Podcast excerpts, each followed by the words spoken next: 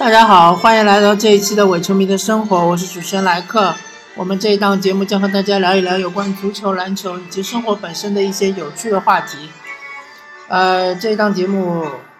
我们呃这一期节目我们嗯将会聊一个比较敏感的话题。呃，标题就是我为什么黑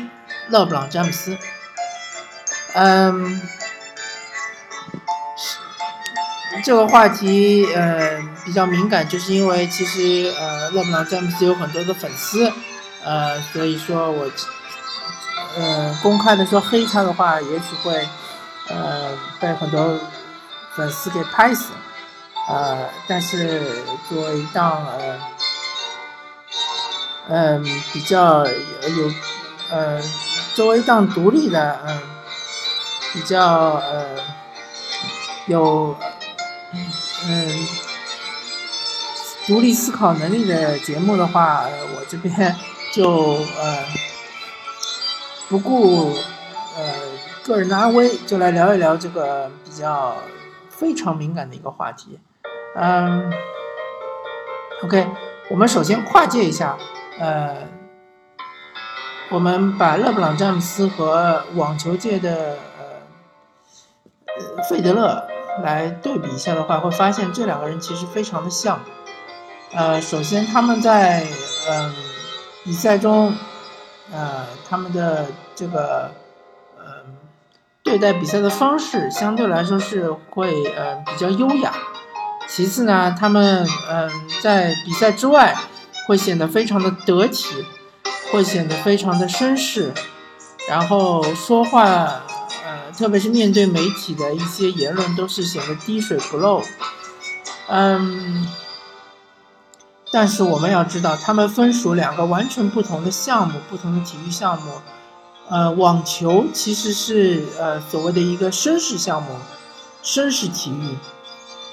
在网球场上，你必须要嗯，怎么说呢？呃，网球比赛中，观众是有呃。很多的这个观赛礼仪的，比如说选手发球的时候不能发出声音，呃，在比赛的一个回合之内，呃，观众只能呃安静的看，而不能有任何的呃声响，比如手机之类的。还有，嗯，就是说，如果打出一个好球，观众一定要拍手。而如果只是某个选手的一个呃低级失误，那么观众是不应该拍手的。这样的话，反而是对于选手的是一种讽刺侮辱。反正就是说，在网球比赛中，你的观观赛礼仪是很多的，而且网球选手一般来说，呃，都是相对是比较温文尔雅的，或者说是呃比较得体的，穿着上面也有呃也有一定的讲究。也不是说你想怎么穿就怎么穿的，嗯，那么相对来说，篮球就是一个更加呃呃，特别是对于观众来说是更加无拘无束的一个运动。那么观众可以是呃不断的发出噪音，可以是不断的为自己的主队加油，可以去嘘对方的球员，呃，在罚球的时候可以去干扰对方，嗯，然后。篮球最大的和网球最大的不同就是网球是个隔网运动，隔网运动的话，相对来说这个没有身体对抗，而篮球是一个很讲究身体对抗，很讲究碰撞，很讲究呃，嗯，一些肌肉的呃一些嗯嗯对抗的一一项运动，那么这个运动呢，嗯。我们可能更崇尚于那种呃力量与智慧兼备的这样的球员，呃，勒布朗詹姆斯就是这样一个球员，他的他的力量，他的身体素质是毋毋庸置疑是最近二十年来最强的，呃，当然说，呃，除二零二之外，身体素质应该是最强的，那么他的智慧也是非常，呃。呃，远远超出人们的想象，特别是这个所谓的篮球智商也是非常高的。嗯，但是他过于我个人认为他过于呃呃显得，特别是在场外，过于显得完美，显得呃绅士，显得非常的呃有修养，呃，这其实不太符合呃我们传统对于篮球运动员的一种呃观念。那篮球运动员应该是一种呃荷尔蒙爆棚，应该是嗯一种非常呃性情中人的这这样一种呃怎么说嗯这样一种个性，或者说呃是非常有个性的呃非常有独立人格的这样的一种形象。啊，就比如说像威斯布鲁克，他就是敢作敢为，他就是非常的时尚，呃，非常的穿衣有非常有品味，对吧？或者比如说像詹姆斯·卡哈登，我们就知道他其实是很会放松，经常去泡吧。当然，这经常泡吧这个事情不一定是一个很好的一个生活习惯，但是他这是他的一个特点，或者说你也可以说是他的一种瑕疵。嗯，比如说像凯文杜兰特，他就属于呃比较内向，他不善言谈，然后他可能他的穿衣品味可能不是特别好，当然最主要是和维斯布鲁克比比较的话，那当然就呃显得稍逊一筹。嗯，或者我们嗯。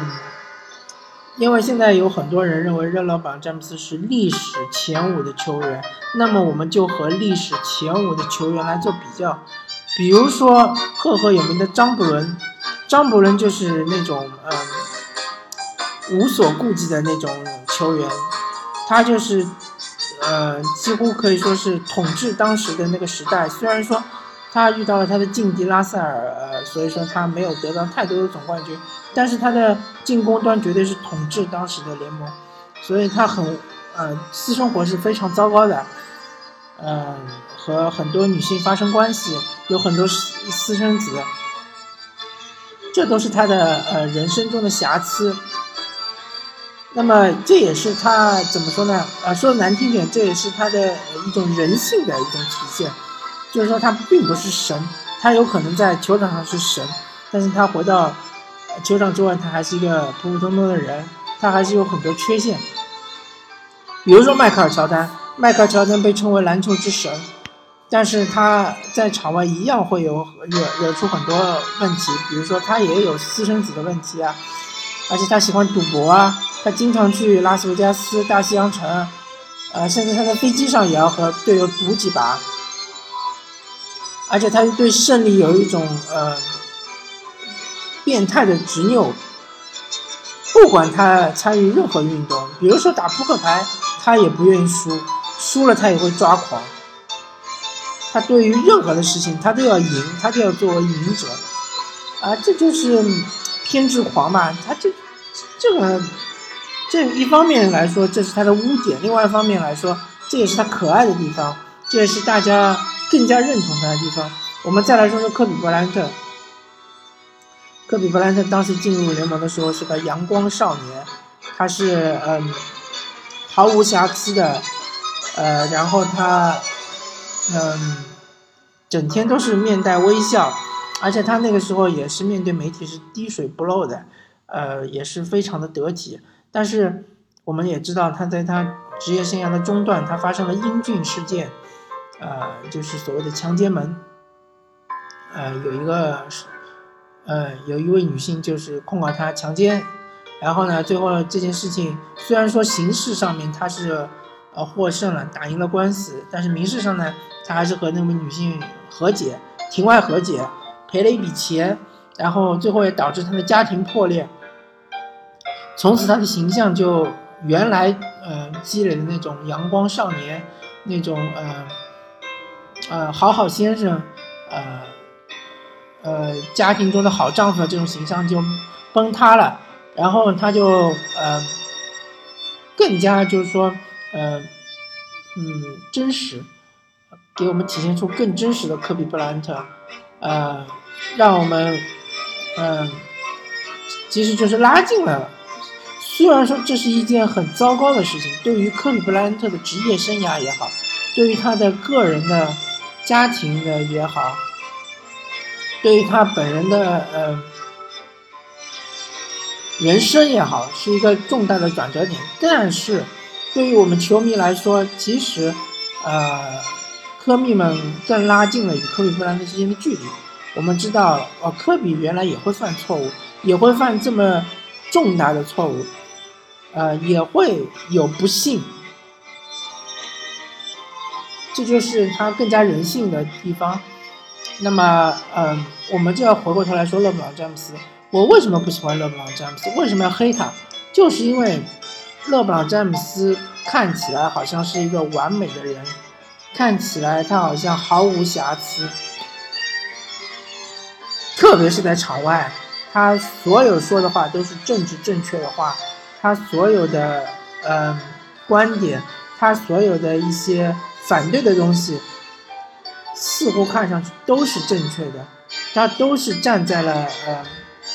道德的制高点。但是我我没有看到一个真正的勒布朗詹姆斯是怎么样子的，呃，我看到的只是一个团队在维护他的形象，他的形象永远从他进入联盟一直到现在。呃，也可能应该，他三十二岁，应该也有将近十五年。他十五年之中，他的形象被小心翼翼的保护着。而且我真的不知道一个真正的勒布朗詹姆斯是怎么样子的。他有很高很高的情商，呃，不单单是篮球智商，他有很高的情商。呃，我感觉他，嗯，甚至于可以做。今后退役了，可以做一个教练，也可以，甚至可以做一个经理，甚至可以做帕特莱利这样的一个角色。但是他由于他的情商太高了，所以，呃，他的这个形象在我眼中是非常模糊的，是看不清楚他究竟是个怎么样的人。他难道真的是一个神吗？他难道真的没有缺点吗？那么在球场之内，我却看到了他，呃，很多匪夷所思的行为，呃。是不符合篮球道德的，但是他却是一个利益最大化的，是有有点像是华尔街的精算师，把这个所有的利弊算清楚了之后去做的那些决定。我们所谓的勒布朗的决定，他的决定从事后来看绝对都是正确的，绝对都是，呃，毫无疑问是，嗯，对他来说是利益最大化的，但是。我在这里要强调，就是说，嗯，因为篮球比赛它是一个有有血有肉的人来，呃，组织参与的这个这样一个比赛，它不是下棋，呃，它不是一个完全智力的比拼，所以说，嗯，如果一个球员他在球场上，或者他在呃。交易中，他永远做的都是正确的决定，就不不不仅仅呃不就会让我怀疑到这个，嗯，究竟是个什么体育项目？究竟是不是我所认识的篮球？就比如说他去迈阿密组成三巨头，他绝对是他生职业生涯的点睛之笔，绝对是嗯，怎么说是他奠定他的。呃，历史地位的一个巨大的一个转折点，但是我要说，他这么做，呃，绝对是一个划时代的一个，而且是一个嗯离经叛道的一个行为，因为之前他的前辈从来没有人这么做过。你要说凯尔特人的三巨头，他凯尔特人三巨头，他三三位球员，他们都已经是进入了职业生涯的。呃，暮年，或者说他其实还剩两到三年的，呃，巅峰期，过了这两到三年，他们就就再也没有机会作为呃核心球员去争夺总冠军，所以，我们能够体会凯尔特人他们他们的这种做法，嗯，但是勒布朗詹姆斯不一样，他其实刚刚还处于一个上升期，韦德也是一样。波什也是一样，他们两位都是处于一个上升期啊，他们三位都是处于上升期，呃，我相信这件事情一定是勒布朗詹姆斯牵头的，因为他的智商是，他的情商是最高的，是他们三个人之中最高的，而且相对来说，韦德是比较，我相信他是一个最，呃，忠于球队的一个球员，所以他是不可能选择离开迈阿密热浪去和勒布朗詹姆斯他们组成三巨头，所以，嗯。这件事情对于，嗯，从一个非常专业的角度来说是非常正确的，但是从一个嗯道德的角度或者从一个偏执的角度来说，啊，是一件错误的事情。呃，至少他伤害了呃克利夫兰骑士的球迷，伤害了呃非迈阿密热浪队的很多的球迷的心。也许他们，他是呃得到了勒布朗詹姆斯那些铁杆粉丝的原谅，但是嗯，他这么做，我只能说他是一个非常功利的，以一个呃非常呃算计的眼光来看待这件事情。那么 OK，勒布朗詹姆斯确的确实是成功了。那么当他发现韦德已经不足以支撑他获得。呃，更多的总冠军的时候，他呃最终决定离开迈阿密热浪，回到了克利夫兰骑士。这个是这个决定也是一个非常呃精明的，是一个精算失事的决定。他考虑到了方方面面各种因素，呃，一方面来说，最重要的当然是能不能获得总冠军，其次就是说能不能挽回我之前。损失的那些声誉，呃，总而言之，我觉得勒布朗詹姆斯绝对不是一个单纯的篮球运动员，或者是一个天才篮球运动员，不，绝对不是一个单纯的天才篮球运动员。嗯，他甚至于可可能是一个呃超级经纪人，他可能是一个超级教练，甚至他可能是一个超级总经理，呃。感觉他嗯，掌控了整个 NBA。为什么我有这种感觉呢？就是说，勒布朗詹姆斯他自从进入联盟之后，他从来没有离开过东部。但是东部的实力是逐日江河日下。在他刚进联盟的时候，东部还有呃活塞五虎，呃甚至当时还有呃艾弗森的七六人、密尔沃基雄鹿三杆枪、三杆火枪手。但是，逐渐逐渐的，呃，艾弗森被交易到了金州，啊，交易到了丹佛掘金之后，七六人就开始重建，然后，呃，七六人可能没有开始重建，但是也开始江河日下，然后，呃，雷阿伦就从密尔沃基雄鹿去了那个呃凯尔特人，那么密尔沃基雄鹿就完蛋了，凯尔特人这个时候有三巨头，活塞。还是很强，但是这个时候，嗯，当然还有那个魔术，魔术也是逐渐的崛起，但是逐渐逐渐的，随着凯尔特人的土崩瓦解之后呢，凯尔特人开始沉沦，开始重建，然后活塞也一样，随着他的那些，随着比卢普斯的转会，活塞也开始重建，那时候只剩下魔术，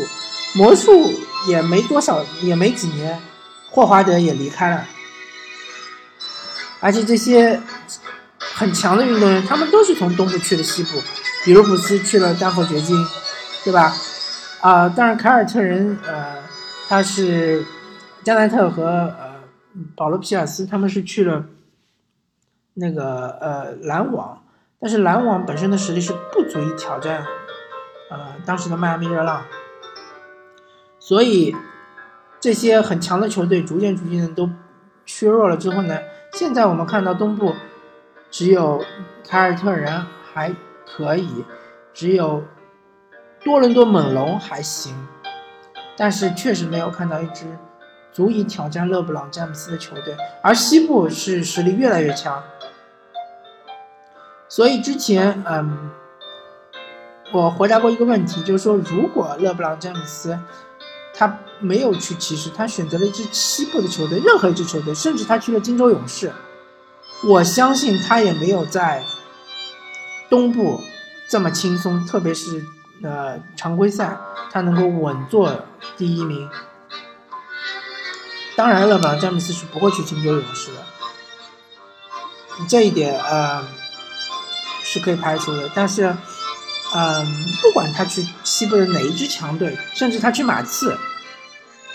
他也会遇到很大的阻力，因为西部的强队实在太多了。德州三三强，当然我说的小牛是指前几年的小牛，是诺维斯基还没有老去的小牛，对吧？德州三强永远都是。很难打的硬骨头，那时候还有姚麦，休斯顿火箭还有姚麦，马刺就不说了，孟菲斯灰熊，自从小加索尔来了之后，就一直都处于一个比较强势的地位，还有洛杉矶快船，自从保罗来了之后，快船就一直是一支强队，还有金州勇士，甚至前几年的丹佛掘金。还有现在的犹他爵士，还有雷霆，俄克拉呃俄城雷霆，都是很强的球队。所以勒布朗詹姆斯他是很聪明的，是智商很高、情商很高的。他选择了一个非常 easy 的模式来打 NBA 总决赛这个游戏。呃，所以这就是我不喜欢勒布朗詹姆斯和黑他的地方。呃。好吧，这一期的我球迷生活就聊到这里，感谢大家收听我们这一期的我球迷生活，我们下期再见，拜拜。